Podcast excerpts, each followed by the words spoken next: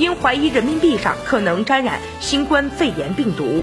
近日，江苏的李阿姨居然把现金放进微波炉当中加热消毒，三千多元的人民币还不到一分钟就被烧焦了。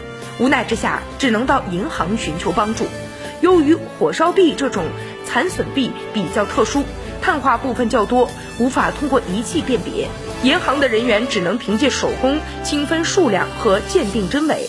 通过鉴别、清点确认，银行全额为李阿姨兑换了三千一百二十五元崭新的人民币。